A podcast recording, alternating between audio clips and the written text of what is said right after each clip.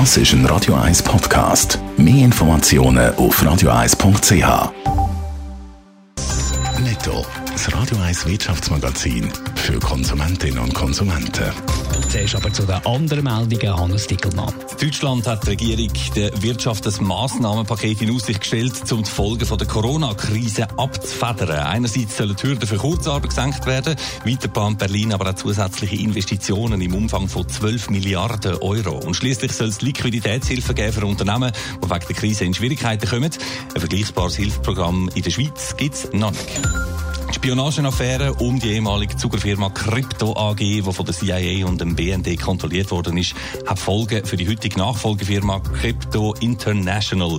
Wie die NZZ berichtet, hat der Wirtschaftsminister Parmelin mehrere Exportgesuche von dieser Firma blockiert, weil man zuerst einmal wichtige Fragen zur Vergangenheit muss klären Der Firmenchef von der Crypto International wehrt sich jetzt, wir sagen heute ein ganz anderes Unternehmen mit ganz anderen Produkten als früher. Vorerst noch unberührt von der Corona-Krise sind Arbeitslosenzahlen in der Schweiz. Im Februar sind die Quote schweizweit auf 2,5 Prozent gesunken. Teilt heute Staatssekretariat für Wirtschaft mit. Rückläufig ist die Arbeitslosenquote vor allem bei den Jugendlichen und bei Ausländern gewesen. Die neue Woche hat angefangen und in gut einer Viertelstunde geht auch bei uns in der Schweiz auch wieder die Börsen auf und vor dem Moment zittern die Anleger jetzt schon. Es wird nämlich alles darauf hinweisen, dass es einen schwarzen Börsentag gibt, weltweit oder auch bei uns, Hannes Dickelmann. Ja, der Michael Bublé, um das nochmal aufzunehmen von vorher, hat sein Börsenportfolio offenbar noch nicht so studiert heute Morgen. Die vorbörslichen Zahlen, die sehen nämlich tatsächlich sehr düster aus. Julius Bär rechnet zum Handelsstart in der Schweiz am 9.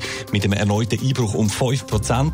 Der Broker IG geht sogar von einem Sturz um 7 Prozent aus. Das wäre dann ein Rückgang auf fast 9000 Punkte beim SMI und äh, würde für viele Firmen und Anleger nochmal richtig grosse Verluste bedeuten.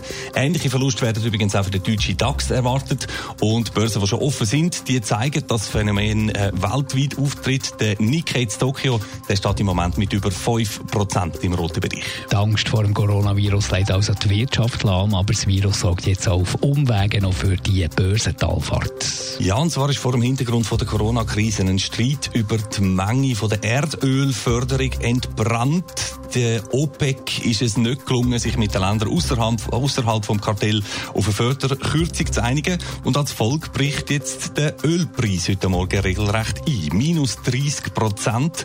Und wie du sagst, auch die Ölkrise belastet jetzt eben alle Indizes. Nervosität oder vielerorts auch schon Panik, muss man sagen, an dem März steigt also weiter. Wir werden sehen, was beim Handelsstart in der Schweiz passiert. Am 9.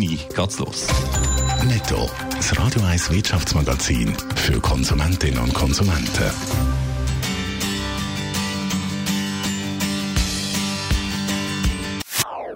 Das ist ein Radio 1 Podcast. Mehr Informationen auf radio1.ch.